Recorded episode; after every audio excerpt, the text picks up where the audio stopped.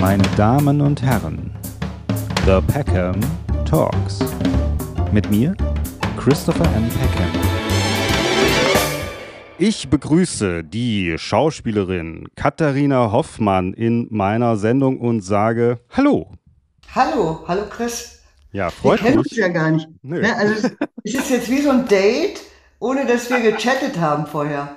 Ja, doch, aber wir haben ja kurz gechattet. Wir haben ja kurz. Das stimmt, sehr kurz. Genau. Und dann muss ich auch sagen, wir haben einen gemeinsamen Bekannten, äh, nämlich den ich hier so nenne äh, mit seinem offiziellen Namen Rio Junke. Also wer mein Format äh, verfolgt, der weiß, dass ich auch die Filmelei Film Talkshow habe.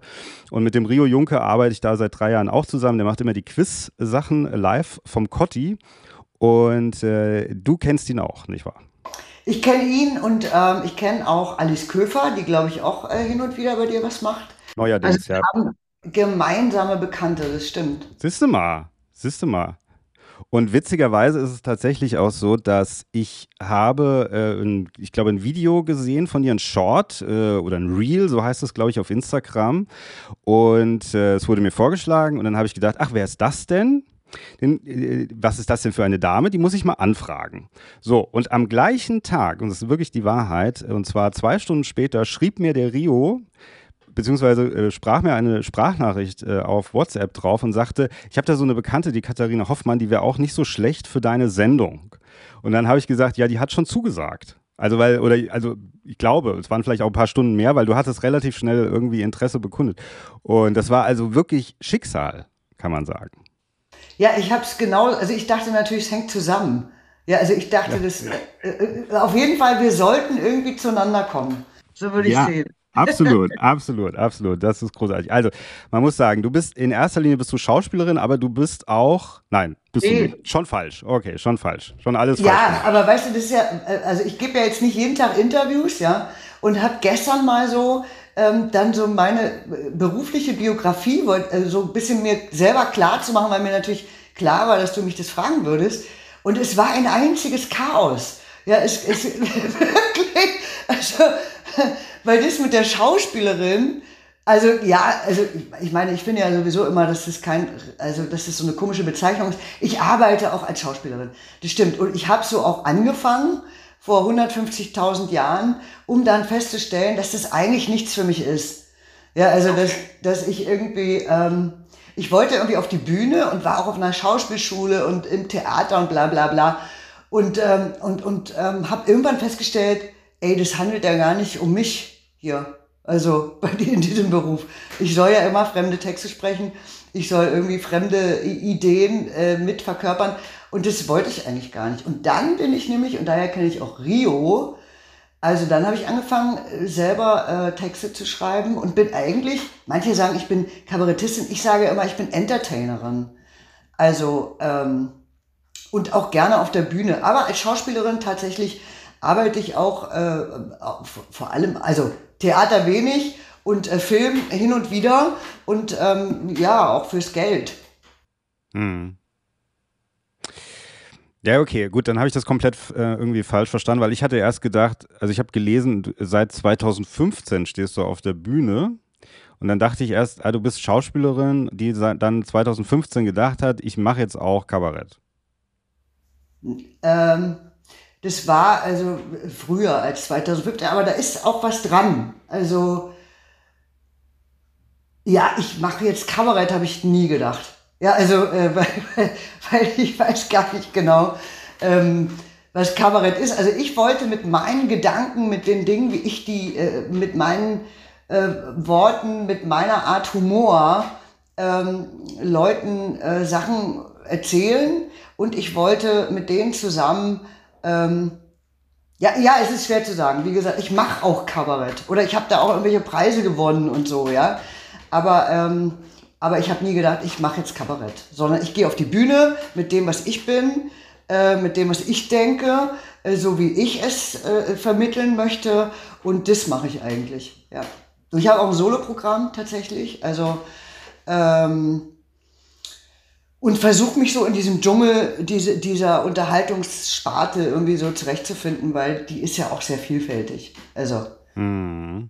Ja, ja, na klar. also ich, da, du sagtest eben Entertainerin und das finde ich finde ich auch passend. Ich habe mir viele Videos von dir angeguckt und äh, das ist ja, also wenn ich es einkreisen müsste, würde ich sagen, hm, naja gut, es ist jetzt kein klassisches Kabarett, es ist aber auch kein neumodische Stand-up-Comedy.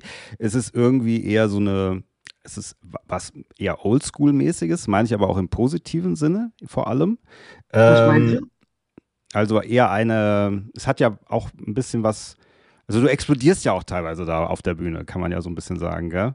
Und das heißt, es ist eher so dieses, ich weiß nicht, es hat so eine schöne, also so, so, so, so ein Retro-Vibe, der aber wieder völlig modern ist, weil ihn eigentlich fast keiner macht. Also, dass du bist ja sehr präsent auf der Bühne, sag ich mal, und du, ich habe schon das Gefühl, dass du über Sachen sprichst, die dich möglicherweise eben auch bewegen. Also kommen schon so politische Vibes vielleicht damit rein.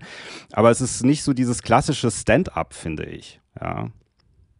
Nee, was auch ein Riesenunterschied ist, ich bin irgendwie sehr physisch. Ja, also erstens finde ich, äh, Sachen müssen auf eine andere Ebene kommen, als das, was man am Tresen besprechen kann. Ja, also wo man das findet oder jenes findet oder so. Das finde ich äh, oft, äh, also ich versuche das darüber hinaus zu kriegen ähm, und, und es muss auch ein anderes energetisches Level haben. Und, und, und das, glaube ich, stelle ich schon her. So. Auch oft sehr körperlich. Ja, also die, ich bin kein Talking Head. Also das stimmt. Oder da kommt dann natürlich auch wieder das Theatrale mit. Also es ist dann schon eher theatral, was ich auch äh, gerne habe. Ähm, ja, es freut mich, was du sagst. Also ich habe das mit mich noch nie. Was hast du gesagt? Retro? Naja, Retro, also ich meine ja so, das ist so, ich finde, ich habe äh, so ein, die, einfach Theaterleute, also oder diese, nicht Theaterleute im Sinne von Leute, die im, am Staatstheater arbeiten, sondern wirklich so ein bisschen, äh, ich weiß, ich kenne die scheinbar nicht, weil ich nicht in, also da trittst du auf, ja, scheinbar, so heißt das. Unter anderem, also da habe ich dich gesehen oder da kennt, kennst du auch den Rio, gell, aus der Scheinbar. Ja, genau, die Scheinbar ist natürlich ein sehr äh, besonderer Ort äh, die hat gerade gestern 39-jährigen Geburtstag gefeiert, deshalb bin ich noch etwas verkatert übrigens, weil wir da gestern gefeiert haben. Okay, alles klar. Ähm, also ich meine im Sinne von Kleinkunst, in Anführungsstrichen, Theater, so ein bisschen, ich habe immer das Gefühl, so wie es, wie man es früher gemacht hat, äh, Darbietungen, das kann dann, äh, kann dann, können irgendwelche Witze erzählen sein, das kann Jonglieren sein, das kann, ist Gesang ganz oft, Chanson zum Beispiel ist auch so für mich immer dabei, irgendwelche äh, Darbietungen und so weiter und das alles irgendwie in so einem verrauchten kleinen Theater, äh, wo die Kunst sozusagen wirklich noch spürbar ist. Das ist irgendwie so das, was ich, ich habe da auch voll den Hang zu. Also so gibt hier in mein, da wo ich wohne, gibt es das jetzt nicht so viel, aber trotzdem so dieses, das ist für mich, das sind für mich noch so echte Künstler eigentlich, ja.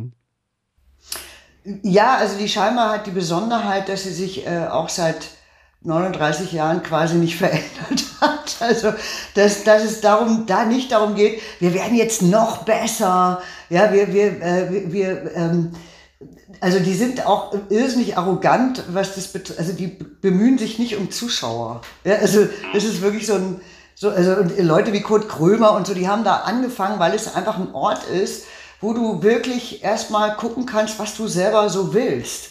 Ja, und wer du bist und wer du auf der Bühne bist. Du hast sehr eng, ähm, sehr, sehr engen Kontakt zum Publikum, was ich persönlich sehr mag. Ähm, und man kann sich da wahnsinnig gut entwickeln, finde ich. Ja, also, weil so, so arbeite ich zum Beispiel. Ich habe mir noch nie in meinem Leben einen Witz ausgedacht. Ja, ich setze mich nicht hin und sage, ah, was könnte denn jetzt mal witzig sein? Oder ich ähm, setze mich nicht hin und, ja, oder ich, mir fällt was auf, mich interessiert was, ähm, dann spreche ich persönlich meistens in Diktaphon, ja, und quatsche und gehe damit weiter. Und wenn ich es mir dann nochmal anhöre und finde es immer noch gut, dann merke ich, ah, das könnte was sein. Und dann gehe ich abends auf die Bühne und probiere das direkt äh, vor Publikum aus. Und dann kriegst du ein Gefühl dafür, ob du irgendwie, äh, ob es ein Blödsinn ist oder ob du äh, gerade eine Goldader getroffen hast. Also so geht's mir so ein bisschen. Und da ist die scheinbar ein idealer Ort, weil sie eben auch überhaupt nicht eingeschränkt ist. Ne? Also du hast dann nicht nur Stand-Upper oder nur Kabarettisten oder nur Sänger, sondern das Publikum äh, weiß und schätzt es sehr, dass da äh, Sachen, dass sie da Sachen sehen werden, die sie unter Umständen nirgendwo anders sehen können. Mhm. Ja, ja, so ein bisschen meine ich das auch, also wie so auch so wie so eine Talentschmiede, finde ich so ein bisschen. Äh, vielleicht auch mit diesem Freiraum lassen oder Luft lassen, vielleicht für Dinge, ist, glaube ich, ganz, ganz wichtig. Und weg ein bisschen. Also so, man hört immer von, auch sagen wir mal, wenn wir über den Teich schauen und so in Amerika, von diesen bekannten Comedians, die haben irgendwo angefangen. Die sagen dann, ja, da gab es diese kleinen Clubs in New York oder in Los Angeles oder irgendwo und da haben wir dann angefangen und so. Ähm, und dann, so, und das ist dann fast nicht mehr nachvollziehbar, weil man dann irgendwie an große Clubs denkt oder an, hier in Deutschland denkt man, oh ja, stimmt, es gibt ja den Quatsch Comedy Club, ja, der das so kommerzialisiert hat und so. Aber eigentlich so diese kleinen Schmieden, das meine ich, wo eigentlich wirklich da diese Leute geprägt worden sind und daraus eigentlich erwachsen sind sozusagen, das meine ich. Diese Assoziation habe ich mit zum Beispiel dieser Scheinbar, ja. Dass ich denke, das ist eigentlich ziemlich geil. Das ist schade, dass es sowas. Wahrscheinlich gibt es in Berlin sowas, weiß nicht, gibt es das oft in Berlin, sowas? Also in der Form mit der Atmosphäre und auch der Qualität, äh, sage ich mal, glaube ich nicht. Aber viele kennen sie gar nicht. Also alle, die es jetzt hören, kommt in die Scheinbar in Schöneberg, in die Monumentstraße 9. genau. Auf jeden Fall, auf jeden Fall müssen wir Werbung äh, machen. Das heißt aber auch, das hast du ja eben gesagt, also du setzt dich nicht hin und schreibst Witze. Das heißt, ähm, diese, es ist eigentlich keine Figur, die du da spielst, sondern das ist, bist eigentlich du, der auf der Bühne dort steht? Ja, also was mich da extrem ausmacht, ich bin ja auch alte Westberlinerin.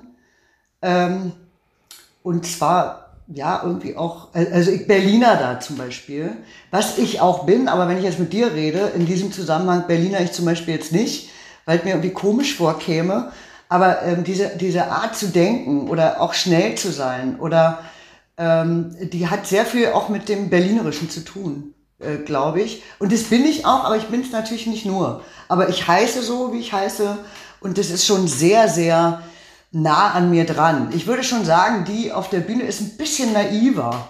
Ja, weil es einfach eine gute Art und Weise ist, äh, Fragen zu stellen. Ja, also wie gesagt, das habe ich jetzt ja nicht verstanden. Moment mal, ist es jetzt so und so oder ist es so und so oder so und so?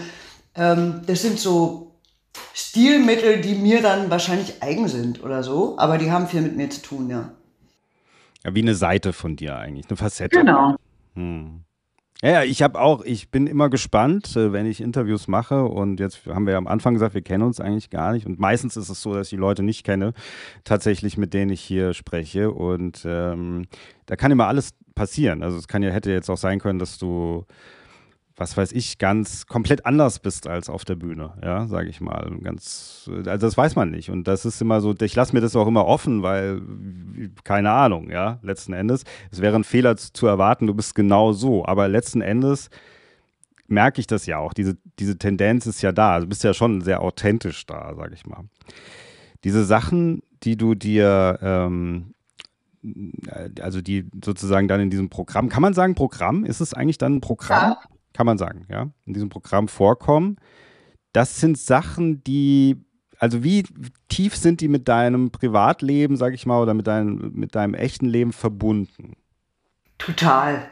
Total. Total. Also ich versuche sowieso, also wenn es jetzt ein politisches Thema gibt, ne, also ich versuche das immer auf mich persönlich runterzubrechen. Ja, also weil, weil ich jetzt nicht, äh, ich weiß ja auch nicht, wie viele Sachen funktionieren, ja, oder ich habe die Antworten nicht und versuche sie eigentlich äh, äh, immer persönlich zu machen. Weil damit kann mir dann auch mal keiner mehr an Karren fahren letztlich. Ja, also, ähm, weil, ja, also, äh, es fängt damit an, dass ich darüber rede, wie, wie ich politisches Kabarett empfinde. Ja, und erstmal mit dem Publikum über die Schwierigkeiten rede. Also, dass man normalerweise ähm, politisches Kabarett für mich eben ist, dass alle sich einig sind. Ja, im, im, Zuschauerraum und auf der Bühne finden alle das gleiche, egal ob es jetzt Dieter Nuhr oder die andere Richtung ist. Also alle sind sich einig, äh, was richtig und falsch ist. Und da setze ich schon mal nicht an. Ja? Also ich sage, okay, weil ich gehe dann ganz naiv rein und sage, okay, ich mache jetzt mal politisches Kabarett, einfach auch aus finanziellen Gründen, nicht aus Interesse oder so. Ja, und habe mir das mal auf YouTube angeguckt, wie das so abläuft. Und versucht es jetzt mal nachzumachen. Ja, und sagt dann, ja, aber ähm, eben, es gibt verschiedene Fraktionen, also es gibt auch noch Spaltung der Gesellschaft und so. Also so taste ich mich dann ran, ja, um dann am Ende tatsächlich doch politisches Kabarett zu machen. So, ne? Aber erstmal die Schwierigkeiten, äh, ja, also man soll niemals gegen sein Publikum arbeiten als politischer Kabarettist. So, jetzt weiß ich aber nicht, was die für eine Meinung haben. Ja, also, so, und dann kommen wir so ins Gespräch. Erstmal, weil du merkst da oft auch Totenstille im Publikum, äh, weil die Angst haben, was will sie jetzt? Ja, also, was wird sie machen? Und das liebe ich sowieso, also Leute erstmal auf so eine Fährte zu locken und dann eigentlich was völlig anderes zu machen. So, ne, also diese Vorhersehbarkeit, die ich oft äh, wahrnehme, äh, mit mir selber auch nicht zu machen. Ne? Also, äh, äh, das selber auch für mich spannend zu halten, sozusagen. Äh, äh, ja, was war nochmal deine Frage eigentlich? Keine Ahnung, ich weiß nicht mehr. Nein, aber ich finde halt, also mit den einzelnen Sachen, die du auch ansprichst und so weiter, äh, das sind natürlich Sachen, das meine ich, äh, das hat ja schon immer auch so was Pures, ja. Das haben wir ja auch schon irgendwie so ein bisschen angedeutet und so. Also so dieses, wie, äh, du sprichst über das Alter oder du sprichst über äh, wie sich Sachen verändern äh, oder vielleicht verändert haben. Ist das für dich dann auch, also verändert haben im Sinne von, was weiß ich, äh, äh, MeToo, äh, Gendern, äh, diese ganzen so Corona, alles Mögliche, was es an Themen gibt, sozusagen, die ja alle politisch auch letzten Endes ein bisschen sind. Ähm, das ist schon so, läufst du dann durch Berlin und sagst so, hast so die Gedanken und denkst so, das ist, nervt mich eigentlich und so. Und dann fängt es so an zu äh, rotieren bei dir und dann sagst du, daraus mache ich dann eine Nummer. Dann hole ich, spreche ich mein Diktiergerät und dann sage ich, da könnte man was draus machen, weil es mich wirklich emotional antatscht sozusagen. Ja, also es natürlich auch mich provozieren viele Themen, ja, weil ich sie eben oft sehr verkürzt besprochen wahrnehme, als sehr verkürzt besprochen wahrnehme. Also zum Beispiel MeToo, ja, kannst du nichts gegen sagen gegen MeToo. Also super, dass es das gibt, super, dass es aufgekommen ist. Was mich total genervt hat dabei, ist, dass äh, als Feministin sozusagen, dass Frauen im Grunde beschrieben werden als hilflose äh, äh, äh, kleine Mädchen, ja, die gar nicht wissen, wie sie da reingeraten sind. Das, das provoziert mich. Ja, weil ich denke, ey, so schwach sind wir eigentlich nicht.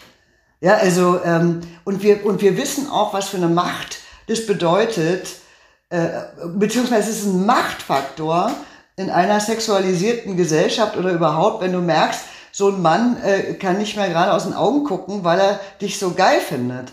Ja, und es ist ja nicht so, dass wir das nicht wahrnehmen und dass wir das nicht auch als, äh, ja, als, als, als gut wahrnehmen. Ja, also, und dann kommt dazu, dass du plötzlich über 50 bist und es gar nicht mehr stattfindet. Ja, also du quasi als sexuelles Wesen gar nicht mehr wahrgenommen wirst. Und das findest du dann plötzlich scheiße. Ja, also ich, ich habe früher auch gelitten unter irgendwie Idioten. Ja, also ähm, oder unter einer Sexualisierung. Im Frühling ziehst du dir ein Kleid einfach nur an und musst dir irgendwelche Sprüche anhören. Und plötzlich macht keiner mehr Sprüche. Ja, und du weißt, du könntest nachts nackt durch die Straße fahren, ja, und niemand würde es sehen. Ja, und du merkst plötzlich diesen Widerspruch in dir selber, ja, dass dieses, also dass diese sexuelle, ähm, das, äh, ähm, Attraktivität ist, äh, ist, ist auch ein, also es kam mir plötzlich vor wie so Geld auf der Bank. Ja, wo ich irgendwie so dachte, ich habe ja noch ganz viel Geld auf der Bank und guck so nach und nee, ich bin in den roten Zahlen schon seit vielen Jahren und habe es gar nicht wahrgenommen. Also diese plötzliche, dass du als sexuelles Wesen nicht mehr wahrgenommen wirst, auch eine äh, äh, ne Zeit lang fand ich super oder nicht mehr ist jetzt natürlich untertrieben, ja, aber nicht so wie also wie das in MeToo besprochen wird, ja und und irgendwann denkst du Moment mal. und du sehnst dich plötzlich danach, dass jemand dir hinterher pfeift. Ja, und dieser Widerspruch, der ja in ein und derselben Frau stattfindet, nämlich in mir, den versuche ich dann ähm, auf die Bühne zu kriegen, aber nicht indem ich das so bespreche, wie wir das gerade machen, sondern es, also es, der Anlass war, dass ein Moderator äh, mich angesagt hat und nicht mehr wusste, wie er es machen sollte. Ja, ja. Äh, äh, dass er, und das ist äh, real passiert, ja, dass er, äh, dass er sagte, also ich, äh, ich, ich sage jetzt, was soll ich über dich sagen? Das sagen die ja immer, ja. Und dann sagt er, meint, ja, pff, wissen die, sag doch, was du willst. Also, mir wurscht. Äh, oh, ich wollte sagen, jetzt kommt eine Dame Ich sag, wie eine Dame. Du spitzt wohl, also keine Dame. so, dann wurde er noch mehr verunsichert und er wollte alles richtig machen. Ja, und hat mich dann angekündigt als Person. So, das fand ich beleidigend. Ja, und habe dann eine ganze Nummer draus gemacht, dass ich bitte gerne, äh, also das, also war, war selber die alte heterosexuelle Frau, die damit nicht klarkommt, dass sie nicht mehr als geile Biene angekündigt wird. aber hat man dich äh, früher als geile Biene denn angekündigt? Natürlich nicht, aber ich kompensiere es dann so und, und, äh, und bitte dann das Publikum nochmal, also ich würde mich dann selber an, äh, ich moderiere mich dann selber an. Ja, wo ich sage, ich kann so nicht arbeiten. Also ich mache es jetzt mal so, wie es früher war. Ja, jetzt kommt eine Frau, die vor Schönheit, Charme und Sexiness nur so dampft und so. Und das Publikum soll dann dementsprechend reagieren. Und das machen wir dann bestimmt zehn Minuten lang, weil die machen das immer falsch oder äh, oder nee, die sollen dann nicht jubeln, die sollen raunen, ja, so brauche ich's und so. Und dann komme ich auf dieses MeToo-Thema und bin dann selber die diskriminierte, die altersdiskriminierte Frau, ja, die, der jetzt nur noch offen steht, dass sie jetzt in Würde altern soll. Und Würde lehne ich ab. Ja, also, so, also so versuche ich so ein Thema dann ähm, äh, äh, für mich und für die Leute sehr vergnüglich zu greifen. Nehme ich mir dann auch junge Männer, ich habe hier junge Männer hier im Raum. Ja, äh, und äh, also ich, äh, die sollen jetzt mal, ich hätte ein Recht darauf, ähm, äh, dass mir einmal am Tag hinterher gepfiffen wird. Ja, weil äh, so. Und ich bin, und dann kommt noch diese ganze Thematik, dass man ja so beleidigt ist. Ja, alle sind ja wahnsinnig beleidigt. Ich bin auch beleidigt. Ja, ich möchte bitte, ja, dass mir jemand hinterher pfeift, und zwar von einem jungen Mann. Ja, die sollen mich sexuell nicht ausgrenzen. Also, ne, also, es ist so ein Mischmasch aus Themen, die ich in dem Fall, finde ich, ziemlich gut gegriffen habe. Und alle lachen sich kaputt. Und, ähm, und trotzdem meine ich das auch. Aber es ist widersprüchlich. Also was mich immer interessiert, ist der Widerspruch. Und zwar in mir. Ja, also einerseits so, andererseits so. Das finde ich, äh, braucht man unbedingt. Und, und, und da ist ja auch immer die Fallhöhe. Ja, also Anspruch und Wirklichkeit. Die ist im Grunde Bananenschale. Ja, du, äh, so. Und das äh, finde ich selber witzig. Äh, und ich bin es auch immer selber. Ja, also äh, es haut immer bei mir dann auch nicht hin. So. Äh, und mir macht es dann irre viel Spaß und den Leuten auch. Aber ich stehe irgendwie nicht da und sage, was ich über MeToo denke. Ja, weil. Äh, ja, ja, ja, ja. Aber wenn jetzt zum Beispiel, also ich finde, das sage ich jetzt mal, aber aus einem Kontext heraus, aber nicht nur, ich finde zum Beispiel, du bist eine sehr attraktive Frau, ja, wenn ich dir das Kompliment so machen darf. Danke, danke, ja, gerne. So, und jetzt sage ich aber gleichzeitig mal, ähm, heutzutage ist man vielleicht dann auch als Mann verunsichert, so ein Kompliment zu machen. Ich habe manchmal so einen Uni-Professor bei mir hier in der Sendung, mit dem rede ich sehr viel über politische Sachen und äh, der kommt eigentlich aus Argentinien und ist aber auch sehr in Italien verhaftet, schaut viel italienisches Fernsehen und er sagt, ich manch, ich sehe Talkrunden, politische Talkrunden, sind Frauen und Männer dort vor Ort und äh, dann irgendwann sagt vielleicht trotzdem ein italienischer Politiker zu der Moderatorin, äh, sie sehen heute wunderschön aus. Und dann hat er gesagt, stell dir das mal hier in Deutschland vor. Sarah Wagenknecht sitzt da irgendwo und dann sagt der Moderator, ich finde, sie sehen heute wunderschön. Dann würden schon alle sagen, oh, das ist SG passt ja überhaupt nicht da rein. Also das ist aber vielleicht auch ein bisschen, was sich verändert hat, oder? Ja, das sind ja verschiedene Dinge. Also ich finde, wenn eine Politikerin ähm, das passt nicht, sozusagen, meinst du? Nee, das passt nicht und es hat auch noch nie gepasst. Und äh, es, es, ist ja auch ein schwieriges Thema. Ich finde das ja auch gut. Ja, also ähm, einerseits und das andere ist eine ganz private Ebene. Ja, also ich habe ja zum Beispiel keinen Zweifel daran, dass ich attraktiv bin. Das, darum geht's gar nicht. Ja, oder äh, äh, aber es ist irre, wenn du älter wirst als Frau, wahrzunehmen, wie sich Männer jüngeren Frauen gegenüber verhalten. Es geht ums Alter, im, äh, wirklich im Reproduktions, also in dem Moment, wo du aus diesem reproduktionsfähigen Alter raus bist, nehmen, ist es ja nicht so, dass Männer dich blöd finden, aber es ist, ich muss es leider wirklich sagen, es ist oft wie die Köter.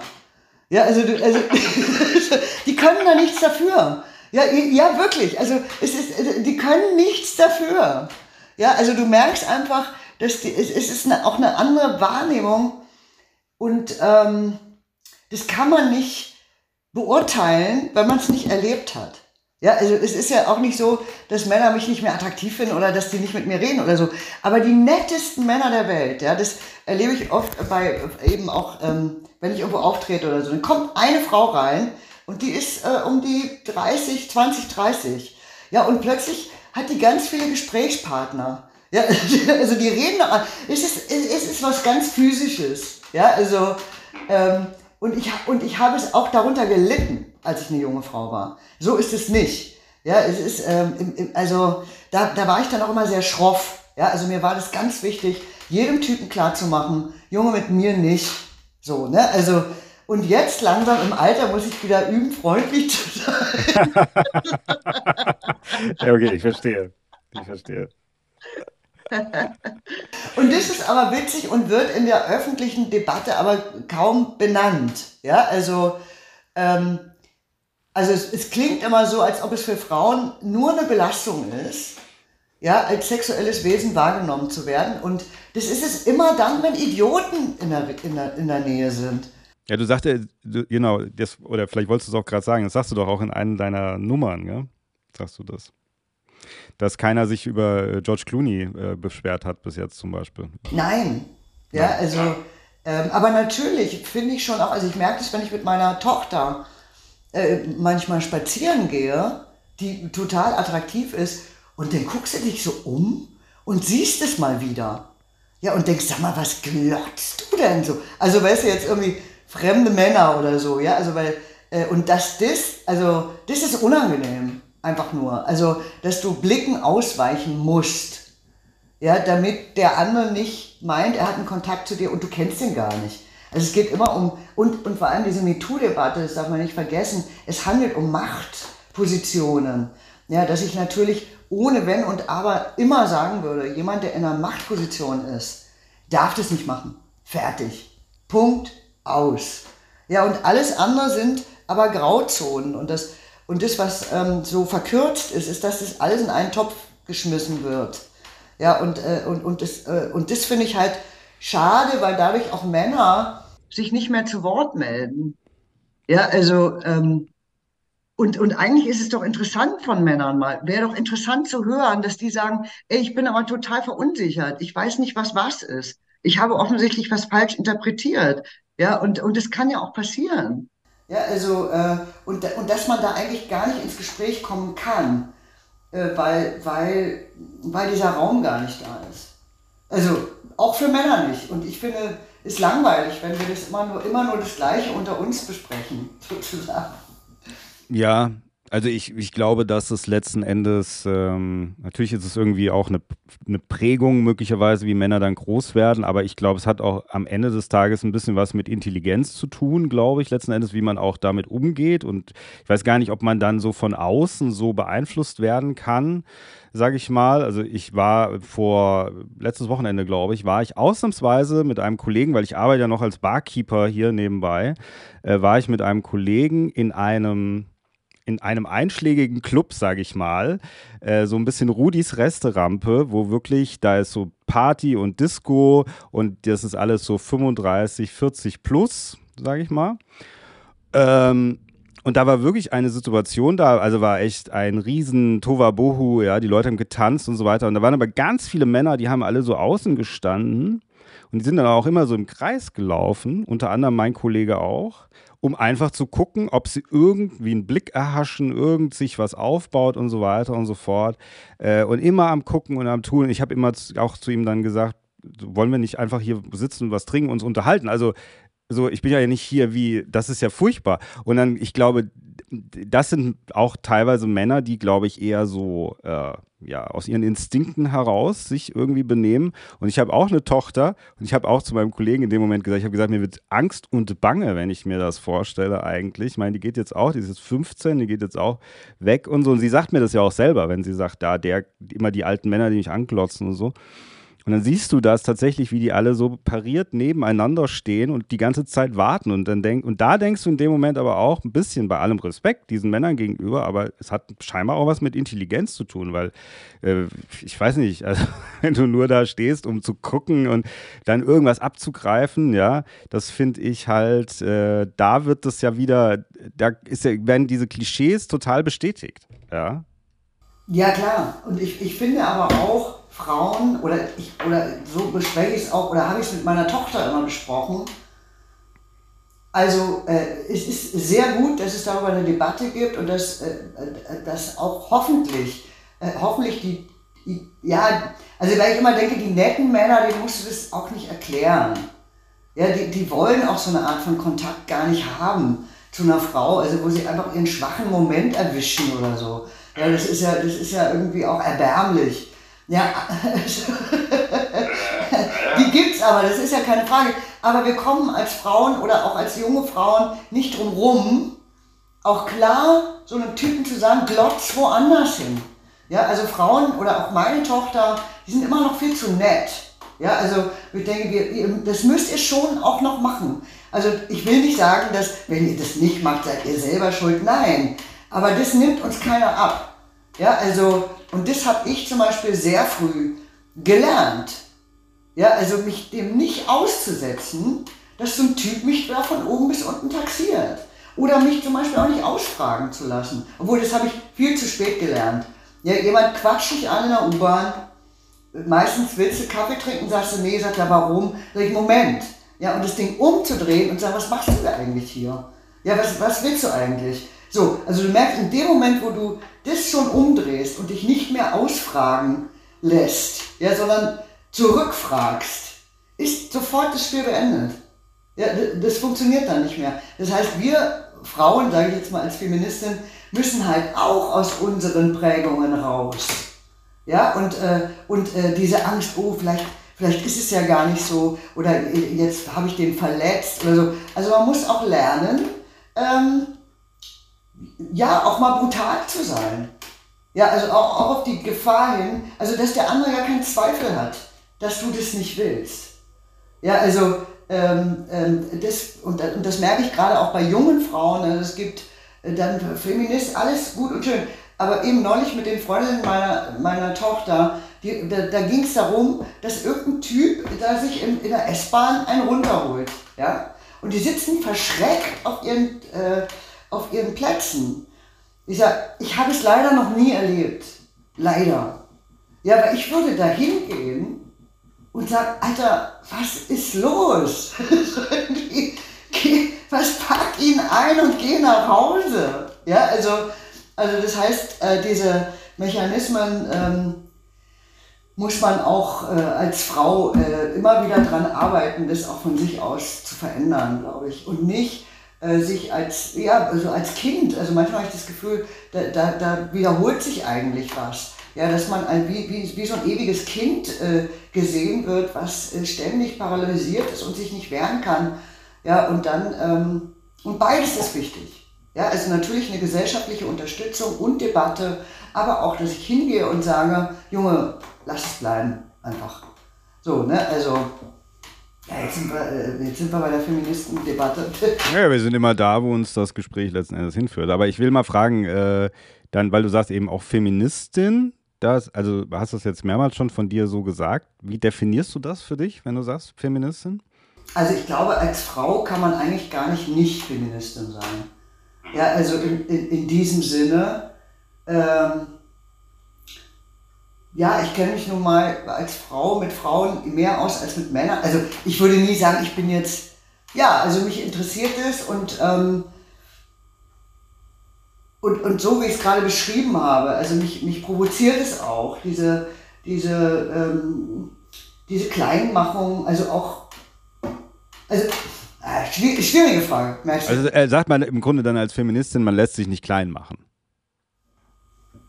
Äh, pff Möglichst nicht, nee. Also, aber trotzdem geht es ja immer noch darum, ja, und man sollte sich auch selber nicht klein machen.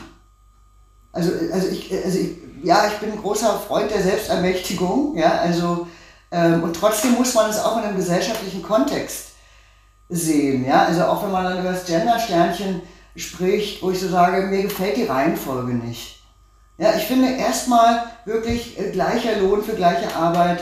Ja, alleinerziehende Frauen müssen äh, Arbeitsverhältnisse vorfinden, in denen sie nicht in die Armut fallen. Ja, äh, äh was gibt's noch? Also was wirklich zu verändern wäre. Ja, also ähm, eben gerade Frauen kriegen nun mal oft Kinder und haben deshalb andere Lebensbedingungen, auf die muss eingegangen werden. Wenn das passiert ist und dann braucht noch jemand das Sternchen, bitteschön. Aber nicht umgekehrt. Ja, also, also ich sage, ich lasse mich mit so einem Sternchen nicht abspeisen. Und äh, ah, ja, okay.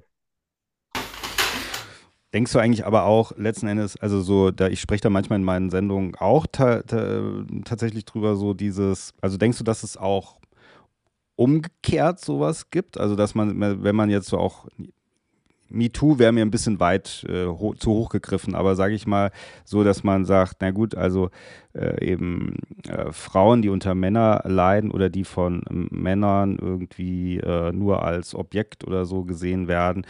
Ähm, denkst du, dass es das auch umgekehrt gibt? Weil ich habe auch, auch, aus meiner persönlichen Erfahrung schon diese Erfahrung gemacht, dass es auch viele, also ich habe immer gesagt Patriarch, aber es gibt auch dieses Matriarch. Ich bin damit groß geworden, auch so ein bisschen mit zwei Frauen, die sehr herrisch waren, dementsprechend vielleicht auch bei meiner Frauenwahl später auch beeinflusst, die auch teilweise, also ich habe dann auch äh, nicht unbedingt, also ich habe mich nicht als Opfer gesehen, natürlich nicht, es war ja alles freiwillig, aber trotzdem, dass ich denke, manchmal ist es einfach, manchmal auch ein menschliches Problem, es ist nicht nur ein geschlechterspezifisches Problem, ja. Uh, unbedingt. Also, äh, also die, das, ich glaube, dass Machtverhältnisse äh, auch in Liebesverhältnissen natürlich immer eine Rolle spielen. Ja, also äh, das sind ja keine Freundschaften. Es ist eben auch ein sehr komplexes, sehr kompliziertes äh, Thema. Ähm, nee, also das ist viel zu kurz gegriffen zu sagen, äh, Männer unterdrücken grundsätzlich Frauen oder äh, und, und, natürlich, das hat es auch schon immer gegeben. Ne? Also, dass in einem Verhältnis einer den anderen äh, dominieren will. So. Äh, und, und, und, und, und das gibt es von beiden Seiten, natürlich. Und, ähm, und es gibt auch Leute, die das bis zu einem gewissen Punkt auch okay finden. Und dann ist es irgendwie so eine Aushandelgeschichte. Deshalb finde ich es eigentlich gesellschaftlich, darüber kann man reden. Aber was Leute privat machen, ähm, ist irgendwie ganz, ist viel komplizierter. Hm. Also, und, und da würde ich auch nicht sagen, äh, also da, ich bin schon Feministin im Sinne von, die, die gesellschaftlichen Rahmenbedingungen für Frauen, äh, die eben sich äh, dadurch unterscheiden, dass sie Kinder zur Welt krieg, bringen, nicht alle. Ja, also ich glaube, solange eine Frau kein Kind hat, ist es relativ, okay, da kann man nochmal darüber reden, warum kann die keine Lohnverhandlungen äh, so machen wie ein Typ und so. Das sind, äh, ja, aber, aber da, also ich würde mich darauf konzentrieren. Ich finde, das Private ist super kompliziert. Ja, also äh, natürlich äh, gibt es es umgekehrt. Logisch. Ja, dann ist es vielleicht auch so, dass Private oder auch zwischen Mann und Frau, sage ich jetzt mal im klassischen Sinne, es gibt ja viele, viele mögliche Paarungsmöglichkeiten äh, da, ja, aber zwischen Mann und Frau diese Spannung und vielleicht manchmal auch die Dominanz oder so, das gehört wahrscheinlich auch alles ein bisschen dazu. So, vielleicht, wenn es auch, also so sage ich mal, muss nicht sein, kann sein, aber äh, oft findet man ja auch vielleicht eine gewisse Spannung, wenn die Spannung nicht stattfindet, äh, findet man es etwas leblos, ja, sage ich mal so.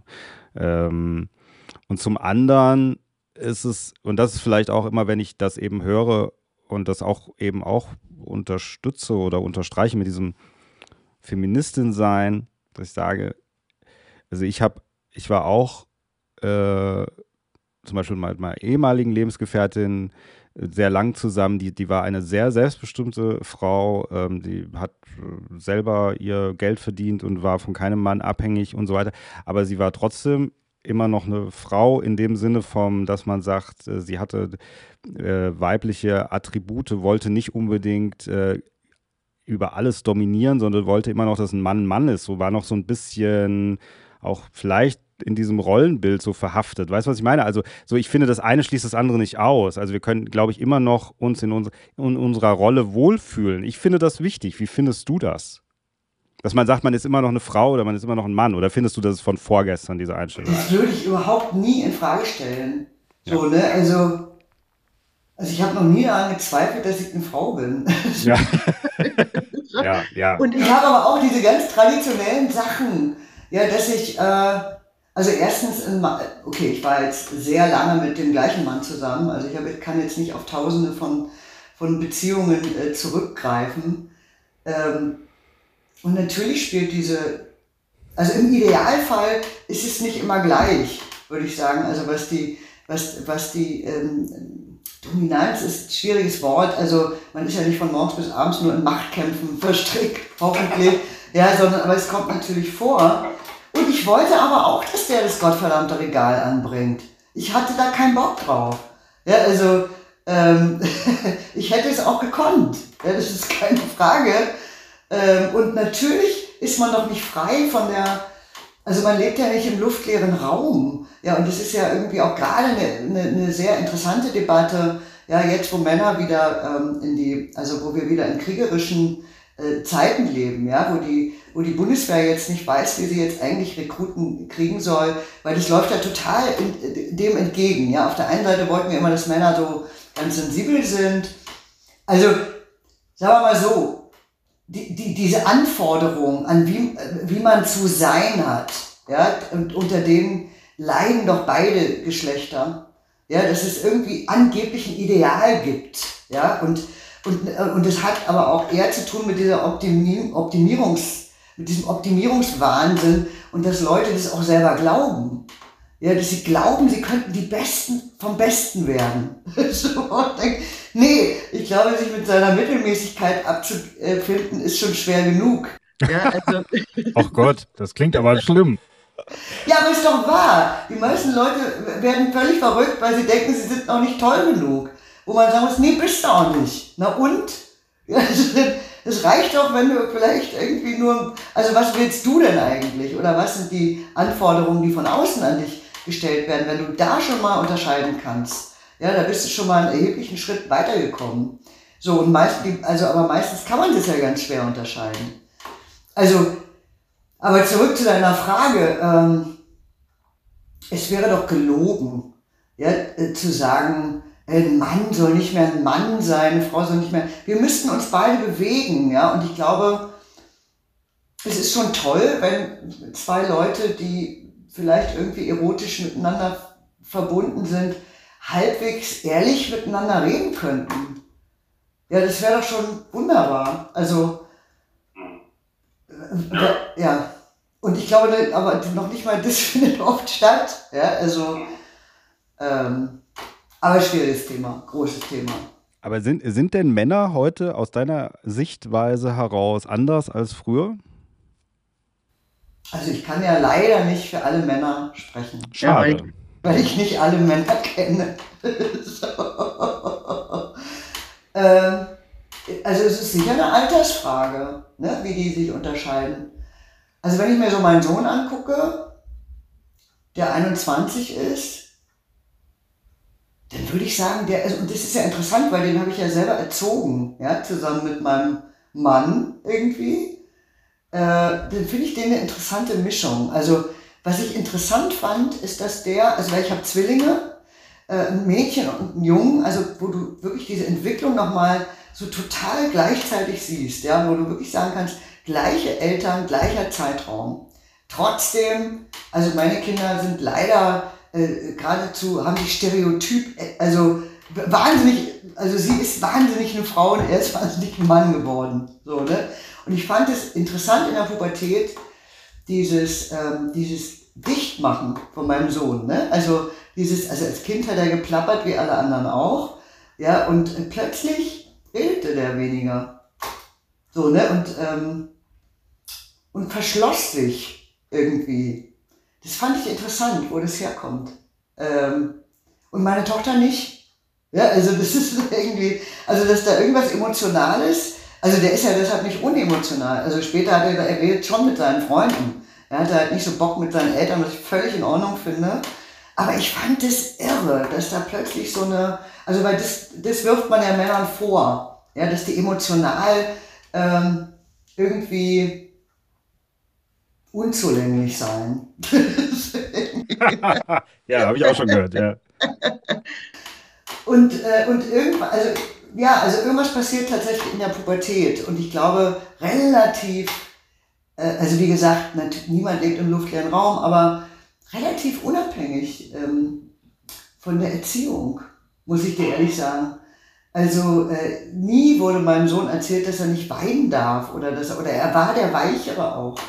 Ja, also er, er war eigentlich der Zartere von beiden. Also ähm, habe ich sowieso übrigens, äh, ich habe auch Brüder und äh, also das würde ich sowieso, das wäre eine These, die ich wagen würde, dass ich äh, Männer für im Grunde zarter halte. Jetzt nicht alle, ich meine, wir kennen ja auch nicht alle, aber irgendwie ist da eine Verwundbarkeit, wo ich manchmal denke, Frauen sind emotional robuster. So, und da passieren dann irgendwelche Sachen. Ja, also, aber. Ähm, ja, vielleicht auch robuster, weil sie sich mehr mit ihren Emotionen auseinandersetzen und einfach mehr Übung haben? Ja, also ich glaube, du kannst ja Männer und Frauen nicht fernab von der Evolution sehen, auch wenn man mich jetzt als als so ganz gestrige irgendwie äh, bezeichnen würde. Aber ich finde zum Beispiel interessant, also wenn man darüber redet, äh, männliche und weibliche Sexualität, ja, und die sei im Grunde gleich. Ja, ich denke, das kann ja gar nicht sein. Also, wie lange haben wir die Empfängnisverhütung? Ja, also 70 Jahre oder was? Das heißt, davor sind Frauen, hatten Jahrhunderte, mussten sie Angst haben, dass sie schwanger werden. Ja, das heißt, sie können gar nicht äh, auf die, also ich würde nicht sagen, dass Frauen weniger Lust haben, das, das nicht. Aber zum Beispiel die Wahllosigkeit, ja, die, die, die, die ging ja gar nicht. Also wenn du musstest ja jedes Mal äh, vor 100 Jahren riskieren, wenn du Bock hattest auf jemand und du gehst einfach mal mit dem ins Bett, dass daraus ein Kind entsteht und dann warst du am Arsch. Ja?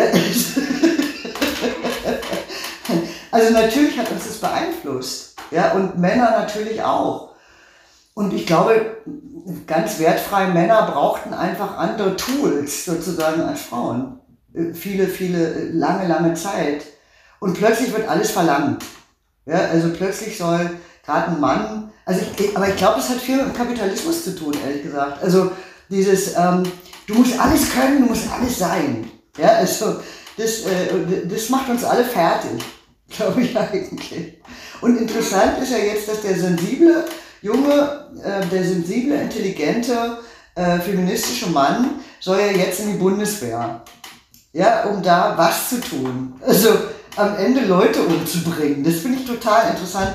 Und ich bin da auch noch an einer Nummer dran, dass irgendwie, also ich habe jetzt gerade eine Nummer gemacht, die Robert Habeck äh, jetzt Rekruten ähm, äh, so wirbt, äh, weil er zu einer Frau am Wegesrand in, der, in einem Kriegsgebiet das Kind zur Welt bringt.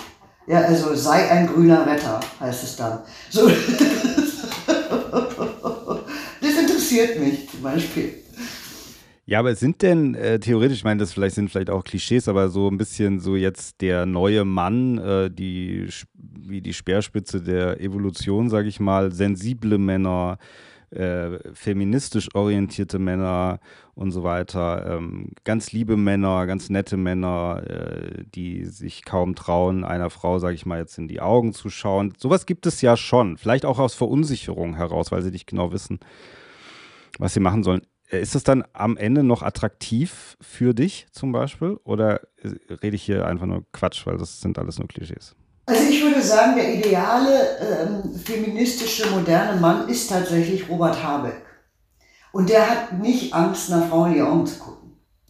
Ja, also äh, ähm, das sind alles ganz unterschiedliche Dinge. Also, also er, deshalb habe ich mich lange für den interessiert, wie gesagt, nicht aus politischen Gründen, sondern aus privat. Sexistischen Gründen, genau. Weil ich fand, der, also er verkörpert das alles. Ja, also gleichzeitig merkst du aber, der kann was durchstehen. Ja, der steht sein Mann. Trotzdem. So. Ähm, und das sind, glaube ich, also man kann doch niemals sagen, ist das und das attraktiv. Ne, also äh, ein Mann, also äh, ich, ich, glaube, der moderne Mann muss eine, muss eine emotionale Intelligenz haben. Deshalb kann er aber trotzdem Arschloch sein, im Übrigen. Ja, zum Beispiel sind mir schon sogenannte Feministen begegnet ja, die einfach eine neue Masche drauf hatten. ja, also da muss ich sagen, das ist mir auch schon untergekommen, dass, also ich weiß nicht, ob wir das gleiche jetzt meinen, aber Männer, die sehr sozusagen sich äh, für die Rolle der Frau einsetzen, aber das eigentlich als Tour benutzen um eigentlich Frauen ins Bett zu bekommen am Ende des Tages. Ja, genau. Würde ich sagen, dass es sowas, dass sowas existiert. Und die verstehen alles sozusagen, die verstehen alles und die stellen andere Männer an den Pranger und sagen, das ist so, aber eigentlich sind die viel schlimmer. Ja. Ich finde, das ist eine ganz üble Nummer, ehrlich gesagt. ja. Die ist mir auch schon untergekommen, ja, weil, der, weil, weil deren Ding ist, die machen ja nichts. Ja, also eben, sie, sie können wahnsinnig gut angeblich zuhören, ja, also geben der Frau recht, ja, genau das, was du beschreibst, äh, wird auch äh, selten, ist, ist, ist eine neue Erscheinungsform. Ich finde das legitim. Ja, also ähm, offensichtlich geht es dann darum, ja, Frauen in die Horizontale zu kriegen, äh, auf diese Art. Also das, ich finde ich finde es okay, aber ich finde es ganz schwer zu beweisen, weißt du, weil, also mir geht es immer so, ich denke, ich mag eher, wenn jemand mit offenem Visier kämpft. Ja, und nicht, irgendwie die, die Nummer finde ich äh, wirklich, äh, ja, ich weiß gar nicht, ob es eine Nummer ist, vielleicht habe ich es nur so empfunden. Ja, aber ich da so dachte, ja, du bist jetzt der, der greift jetzt den Frauen unter die Arme ein bisschen. Ja, also, also weil ich so dachte, ey, und vor allem, wenn die sich selber Feministen nennen, ich sag mal, habt ihr keinen eigenen Club? Wo ihr da, also, müsst ihr jetzt auch noch bei uns unterkriegen? Was soll das denn? Ja, also genau, absolut. Und ich habe ich hab jetzt, ich gerade jetzt wieder auch aktuell kann man hören, äh, dass auch jemand, die haben ein Portal, das heißt äh, Männlichkeit stärken heißt das. Ich hatte schon mal einen Autor bei mir, der auch gesagt hat, Myth ist die, diese, das männliche Toxische ist ein Mythos und so weiter. Also ich will da nie zu weit greifen, muss ich ganz ehrlich sagen. Aber wenn ich solche Leute einlade in die Sendung, ich will eine andere Perspektive mal bekommen, im Gegensatz zu dem Mainstream sozusagen, ja. Ähm, aber auf der anderen Seite, ähm, jetzt bei diesem aktuellen, den ich in der Sendung habe, Männlichkeit stärken, dieses Portal, da geht es gar nicht so, geht es mehr so ein bisschen, dass der Mann so sein, der neue Mann, so der neue Mann seine Rolle so findet hier im, im Leben äh, in der Gesellschaft. Und dann denke ich aber immer, weil du eben vom Club gesprochen hast, da denke ich immer, ja, so, also ich denke das dann selber für mich, denkt immer so, warum lädst du eigentlich diese Männer ein und dann machst du diese Themen? Ist das, weil du irgendwie selber mit deiner eigenen Männlichkeit irgendwie gucken musst und so? Denke ich immer so, ja, aber irgendwie schon. Das ist ja wie, wenn eine Frau sagt, sie macht diese Themen und bringt dann halt auch mal diese Themen in die Sendung. Das würde dann auch keiner hinterfragen. Bei mir vielleicht sagt einer dann, immer, die, immer diese männlichen Themen bei dir in der Sendung, weißt du, aber irgendwie ist es auch mein Club dann halt. Ich versuche mich damit ja auch auseinanderzusetzen. Ja. Ich finde es auch richtig. Also ich finde, äh, Männer also wenn man sich schon damit überhaupt beschäftigen will, ja, äh, sagen da viel zu selten Sachen dazu. Also, ähm, weil es ja irgendwie, klar, ich weiß nicht, aber irgendwie ist es mir auch gleichzeitig unangenehm. Also ich würde mich zum Beispiel nie organisieren in irgendeiner feministischen Vereinigung und dann reden wir darüber, äh, was wir für Frauen sind und so. Das geht mir gleich schon total auf den Senkel irgendwie. Also eigentlich ist es doch nicht so kompliziert, denke ich manchmal äh, behandle andere Menschen anständig. Ja, also, äh, ähm, äh, und du weißt doch ganz genau, äh, äh, und ja, aber ich glaube wirklich, dass es Männer gibt, die, die, die vielleicht schüchtern sind im Grunde. Ja, also, ähm, die, die Schwierigkeiten haben, mit einer Frau in Kontakt zu kommen. Ähm, das musst du ja alles lernen. Ne? Also, du musst ja lernen, auch flirten. Ja, also ich finde es immer irre, wenn Männer denken, dass sie flirten und die Frau fühlt sich belästigt. Und ich denke, wie kann es sein? Wie ist es zustande gekommen? So, ne? Also, dass, dass da offensichtlich zwei Sachen völlig gegeneinander, also nicht zusammengepasst haben und, und, äh, und in dem Fall eben der Mann hat es nicht gemerkt. So, ne? Also, ähm, das tut mir dann immer eher so ein bisschen leid. Wo ich so denke, ja, das, das sind halt so, so, also, wie gesagt, es ist nicht so kompliziert. Na gut, aber dann mit diesem Flirten, sage ich mal, dann ist, äh, ist das dann die Überinterpretation des Mannes oder ist das dann, also was ist das dann am Ende des Tages? Die, woher entsteht die Verunsicherung daraus? Das ist ja die Frage. Ist das, weil der Mann vielleicht zu sehr oder man würde dann sagen, ja, ihr Männer, ihr denkt ja immer, wenn man mal guckt, dann ist das sofort Flirten auf der einen Seite. Auf der anderen Seite, wenn ihr gar nicht guckt, ist auch scheiße. Also. Ja, ich würde immer sagen, hast du dich halt vor. Umgekehrt ja auch. Naja. Es gibt ja auch Männer, die behaupten, sie fänden es toll, wenn Frauen die Initiative ergreifen. Meine Erfahrung ist, das stimmt nicht. Also, ich habe es nicht oft, ich, ich habe das nicht oft gemacht, äh, muss ich auch zugeben. Ja, ich, also ich wusste so immer, wie ich so die Tür aufmache beim Flirten, aber durchgehen musste er dann schon selber. So, ne? Also das würde ich mal jetzt so beschreiben. Ähm, ja, aber warum ist das eigentlich so, so kompliziert? Also im Idealfall trifft man sich auf der Hälfte, würde ich sagen.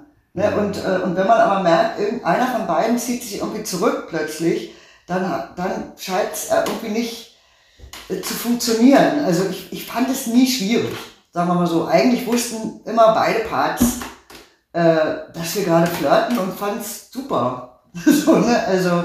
Ja, ja, ja, ja. Ja, also ja, ich denke, ja, ich glaube, man muss irgendwie auch mit sich vielleicht ein bisschen da im Reinen sein oder je nachdem, was man für Phasen durchläuft. Ich habe auch schon Phasen durchlaufen, wo, wo ich irgendwie dachte, irgendwie, äh, ich komme ja null an, am besten ich lasse es. Und im Grunde in dem Moment, wo ich es dann gelassen habe, dann ist es eigentlich erst passiert. Also ich glaube, es ist auch so ein bisschen so, weil man halt in dem Moment wie von sich auch so ein bisschen getrennt ist, habe ich das Gefühl. Ich glaube, wenn man mit sich so ein bisschen im Reinen ist, weiß man auch dann so ein bisschen, was was ist. Aber wenn man so ein bisschen verwirrt ist, glaube ich, und das ist auch dieser besagte Kollege, ich jetzt nicht, den ich anonym nur nenne, mit dem ich gesagt habe. alle ganz gespannt. Ja, äh, wo ich gesagt habe, mit dem ich weg war, der ist auch ähm, dauernd hinter Frauen her, letzten Endes, ja, und extremst letzten Endes. Und dann, und alles klappt nicht. Also dann geht mal eine weg mit ihm und alles klappt nicht. Und er, so andere sagen zu mir, die ihn auch kennen, sagen, der will das halt zu viel. Der will, der will das und die Frauen merken das. Die, die sagen alle, rette sich wer kann. Ich möchte das nicht. So. Weil er halt aber auch mit sich nicht so wie im Reinen ist, letzten Endes, ja. Und er hat keine Geduld und und ich glaube, das ist äh, geschlechterunspezifisch. Also man kennt auch Frauen, also wo dann, ja, also wenn der Druck zu groß ist, ist aber alles schlecht. Also was überhaupt kann man mit zu viel Druck machen? Ja, da gibt's wahrscheinlich gar nichts. Also, äh, und wie man da von diesem Druck runterkommt, weiß ich nicht. Also äh, Boxen gehen oder. Ja. Ähm. ja, auf irgend sowas. Ja, das ist mal, aber jetzt haben wir ganz schön über dieses Thema hier. Wahnsinn. Ja, und wir sind schon eine Stunde, sehe ich gerade. Ja, ja, ja, ja, ist unglaublich. Aber scheinbar war es ein Bedürfnis, würde ich sagen, ja. Oder auch nicht, ich weiß nicht. Also von wem auch immer. Von, von mir, von dir. Keine Ahnung. Ja, hat sich so ergeben, finde ich aber gut. Also, wie gesagt, ist jetzt nicht, ich renne jetzt nicht rum und das ist das Thema meines Lebens. Ja. Aber ähm, es ist natürlich immer wieder ein Thema und da, und das ist schon interessant, wie sich das mit den Jahren auch verändert. Also es ist, das bleibt nicht gleich. Ja? Also das ist mit 14 was anderes als mit 24 oder dann eben mit, also für eine Frau sage ich mal, dann kommt immer diese Kinderfrage dazu, ja, die nochmal ganz äh, entscheidend die Partnerwahl beeinflusst, würde ich sagen. Und dann irgendwann der Mann und die Kinder sind aus dem Haus. sieht es wieder anders aus. Ja, finde ich schön. Gut.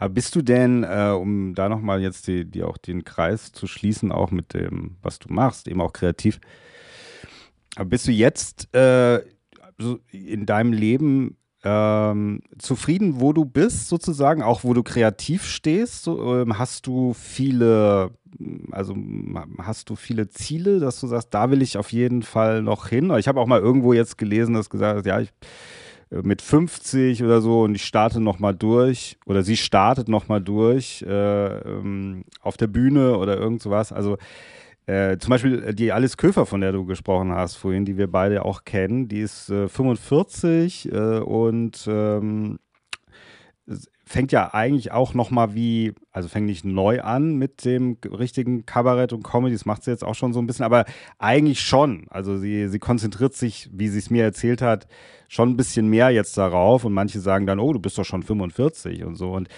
so, aber das hat ja damit überhaupt nichts zu tun, sondern das hat, also wie bist du denn da, wie funktionierst du denn da von deiner, wie du dich fühlst und wie du denkst? Ja, ich bin da ehrlich gesagt immer im gleichen Zwiespalt wie vor 35 Jahren. Ja? Also die Frage wäre jetzt zum Beispiel, versuche ich unbedingt jetzt ähm, Management zu finden. Und dann, wenn ich aber, nehmen wir mal an, ich finde das, ja, dann äh, legen die mir einen Tourplan vor und dann quatschen die mir rein in wahrscheinlich einiges, ja, und dann bin ich das sozusagen. Also ich weiß es immer noch nicht so richtig. Also ich sehe manchmal Tourpläne von erfolgreichen Kollegen und denke, um Gottes Willen. Ja, also, ähm, weil ich will schon gleichzeitig auch noch diese, die, die Filmsachen, komischerweise werden jetzt mehr, ja, obwohl ich gar nicht mehr damit gerechnet habe. Ähm, vielleicht auch, weil ich da Thema Druck überhaupt keinen Druck mehr habe. So, ne, also, ähm, und sogar denke, oh, immer Filmschauspielerin ist furchtbar langweilig. Ne, du wartest an so einem Set darum und andere Leute zuppeln dir an den Klamotten rum. Ich mache das gerne hin und wieder, aber hauptberuflich will ich auch das nicht machen. Jetzt habe ich das, ist, ist mein neuestes Ding. Ich denke, viele Texte kann man eigentlich auch als Lesetexte. Ich will jetzt mal auf die Poetry Slam Bühnen. Also, wenn in meiner idealen Welt, ja, in, in, in, würde ich wahnsinnig gerne ähm, diese verschiedenen Dinge äh, gleichwertig äh, und so machen, dass ich auch noch ähm, lebe. Ja, dass ich nicht nur unterwegs wäre, dass ich, äh, dass mir nicht Leute im Nacken sitzen und also wahrscheinlich geht es nicht. Aber wenn, wenn es irgendein Ziel gibt, was ich mit 90 vielleicht erreiche, dann wäre es äh, selbstbestimmt, relativ selbstbestimmt, äh, die Dinge äh, tun, die ich selber entwickelt habe, die ich, die mir Spaß machen, äh, an Orten, die ich gut finde, ja, weil es ja auch nicht alles ist. Also ich war zum Beispiel im Quatsch Comedy Club, ja, und habe gemerkt, das ist nichts für mich. Mhm. Ja, also da, da soll ich jetzt hier Touristen bedienen. Ja, also sobald ich bedienen soll zu sehr und nicht mehr mich selber bediene dabei oder unter zu viel falschen Druck gerate, wieder sind wir wieder beim Druck, macht es mir irgendwie keinen Spaß mehr. Also Insofern, ich mache mir gar keine Sorgen, dass ich irgendwann irgendwo ankomme und denke, oh, was denn jetzt? Ja, das wird nicht passieren. Das war noch nie so. Und ähm, also ich wünsche mir von mir selber, dass ich mehr zielgerichteten Ehrgeiz entwickle, ehrlich gesagt. Also, weil ähm, da hapert's. Also mir, hapert, mir, mir gehen nie die Ideen aus. Und ich, und ich trete auch wahnsinnig gerne auf. Aber jetzt zu sagen, jetzt machst du dir, jetzt organisier mal dein nächstes Jahr. Ja, mit Terminen. Da, äh, da wird's, äh, da, ja. ne, also das, das, da, ja, und das ist auch wirklich ein Problem. Ne, dass ich denke, ich würde, glaube ich, viel mehr Leuten richtig gut gefallen, als mich sehen können. Gerade. Und das, und, und, das, und das liegt an mir. So. Habe ich die Frage beantwortet? Nee, war? Doch, doch, doch, doch, doch natürlich, natürlich. Ähm, ja, ja, okay, ich verstehe. Also ich meine, ich denke natürlich auch immer so dieses, ein bisschen ist es ja auch alles, was man hat, ist jetzt. Das ist ja auch so ein bisschen. Und ähm, wenn man von dem Standpunkt aus, in dem man jetzt ist, so sagt, okay, ich bin das und das und ich mache das und das, dann ist man das am nächsten Tag ja auch noch, glaube ich, so ein bisschen. Das heißt, man kann ja sowieso nur von seinem jetzigen Standpunkt irgendwo in irgendeine so Richtung. Und wenn ich irgendwie sage, okay, ich mache, ich versuche heute alles zu geben, dann komme ich wahrscheinlich also habe ich irgendwie die gleiche Einstellung auch am nächsten Tag und wahrscheinlich komme ich einen Schritt dann ja auch weiter. Also ich glaube, das ist diese ganz großen Ziele passieren ja eigentlich jeden Tag. Ich glaube, dieses, was mache ich nächstes Jahr oder in fünf Jahren, äh, das ist nochmal, das ist auch eine, eine Typfrage, glaube ich, immer, ob man so funktioniert. Aber ähm, ich glaube, es hat immer was mit dem Hier und Jetzt zu tun, ja. Ja, aber es hat auch ein bisschen was damit zu tun, wie gut man auch auf dem, auf dem Sofa liegen kann. liegst, du, liegst du gern auf dem Sofa? Ich, ich kann es sehr gut. Also, ich, also, beim, äh, also es ist immer so ein bisschen, ich finde so das Mittelmaß schwer. Ja, ich bin manchmal so raketenartig unterwegs und dann, ich kann tagelang in meiner Welt letztlich vor mich hin puzzeln. Ja, und finde es dann auch gut und muss nicht sofort daraus jetzt äh, ein Ziel machen. So, also das eine bedingt auch ein bisschen das andere. Und ähm, ja, da ist, ich meine, ich habe als Schauspielerin zum Beispiel, habe ich ja eine Agentur. Ne, und ich merke, dass die immer wieder mich auch anreden und sagen, jetzt mach mal das und jetzt mach mal das. Und dann mache ich das. Ne, und finde es gut. Also, ja, vielleicht sollte ich jetzt mal ein Management finden. Naja, gut, ich, ich glaube, es hat immer irgendwie ein bisschen was mit Disziplin zu tun, aber auf der anderen Seite ist es auch so, ähm, also da bin ich manchmal sogar eher umgekehrt, merke ich, wenn ich darüber, ich habe gerade letztens haben wir eine Sendung gemacht äh, mit dem Tobias Mann, das ist ein Kabarettist, mit dem mache ich auch die Filme Live Film Talkshow und so. Äh, und da haben wir über das Thema gesprochen, äh, so Mitte 40 und was jetzt, ja. Also er ist noch ein bisschen älter als ich, aber ähm, einfach so dieses, und da war es so, er, er, ist sehr viel auf Tour, ja, er ist unglaublich viel auf Tournee. Und für ihn ist es dann eher ein bisschen dieses vielleicht Zurückstufen und ein bisschen eher für die Familie und so weiter. Und bei mir ist es eher umgekehrt. Ich habe eher so ein bisschen meine Tochter so mit äh, großgezogen und habe eher die Kreativität nach hinten gelegt. Und eigentlich dann mit Anfang 40 äh, habe ich gesagt, so wenn du es jetzt nicht machst, machst du es nie. Und so ist es bei mir immer noch so. Also dieses, du also deswegen ist mein Tag relativ getaktet, dass ich sage, ich mache jetzt das, dann mache ich das, dann mache ich das, dann mache ich das äh, damit ich meine Projekte auch irgendwie hinbekomme, weil sonst würde ich, also ich bin zum Beispiel überhaupt nicht, dass ich auf der Couch liege. Ja, das mache ich fast gar nicht und das mache ich auch nicht gerne, weil das habe ich, glaube ich, früher auch mehr gemacht, weil ich dann immer denke, ja, irgendwann ist es vorbei. Irgendwann guckst du in den Spiegel und sagst, jetzt ist es vorbei. Also vielleicht ist es auch nie vorbei, ich weiß nicht, aber ich möchte das. Dieses Risiko ist mir zu hoch und deswegen, weißt du, so denke ich, man muss, was man macht, jetzt machen, sonst verpasst man es vielleicht auch. Ja. Absolut, aber man muss auch akzeptieren, dass man das, was man macht, eben gerade macht. Ja, und eben nicht mehr. Ja, also, äh, äh, ja, also, äh, äh, also, weil ich immer denke, es nützt ja alles nichts. Also, weil ich finde, um in dieser Branche alleine unterwegs zu sein, also zumindest in dem, was ich mache, muss ich auch relativ klar und stark sein. So, ich kann mir nicht von jedem reinquatschen lassen. Das geht einfach nicht. Ja, also ich, ich, ich, ich bin aber auch nicht als Witzeerzählerin unterwegs. So, ähm, das heißt, ich muss mich, äh, ich, ja, ich, ich, muss mich so stellen, wie ich es eben mache, um am Ende dazu sitzen, zu stehen. Sobald mir Leute zu viel reinquatschen, äh, äh, macht es mir keinen Spaß mehr. Weißt du, also, weil ich, das war auch einer der Gründe, warum ich nicht mehr, warum ich das gemacht habe und nicht Schauspielerin bleiben wollte weil ich äh, autonom, relativ autonom äh, funktionieren wollte. So. Und ich habe auch schon äh, erlebt, dass ich zu früh in zu große Zusammenhänge gekommen bin und dann den Druck, der da herrschte, nicht ausgehalten habe und plötzlich schlecht war. Ja, und all das, was mich vorher ausgemacht hat, nämlich schon eine bestimmte Direktheit, eine bestimmte Frechheit, ja, äh, äh und, eine, und eine Lockerheit vor allem, war weg. Ja, wo ich gemerkt habe, okay, das kannst du nicht, das, also, das, das gibt jetzt leider, leider, ich habe das nicht vermutet. Ich habe gedacht, ich könnte das und habe gemerkt, nee, das schaffe ich nicht. Ja, also, und sich dann auch nicht zerstören zu lassen in so einem Moment und zu sagen, gut, dann äh, musst du jetzt wieder fünf Schritte zurückgehen. Dann ist das so.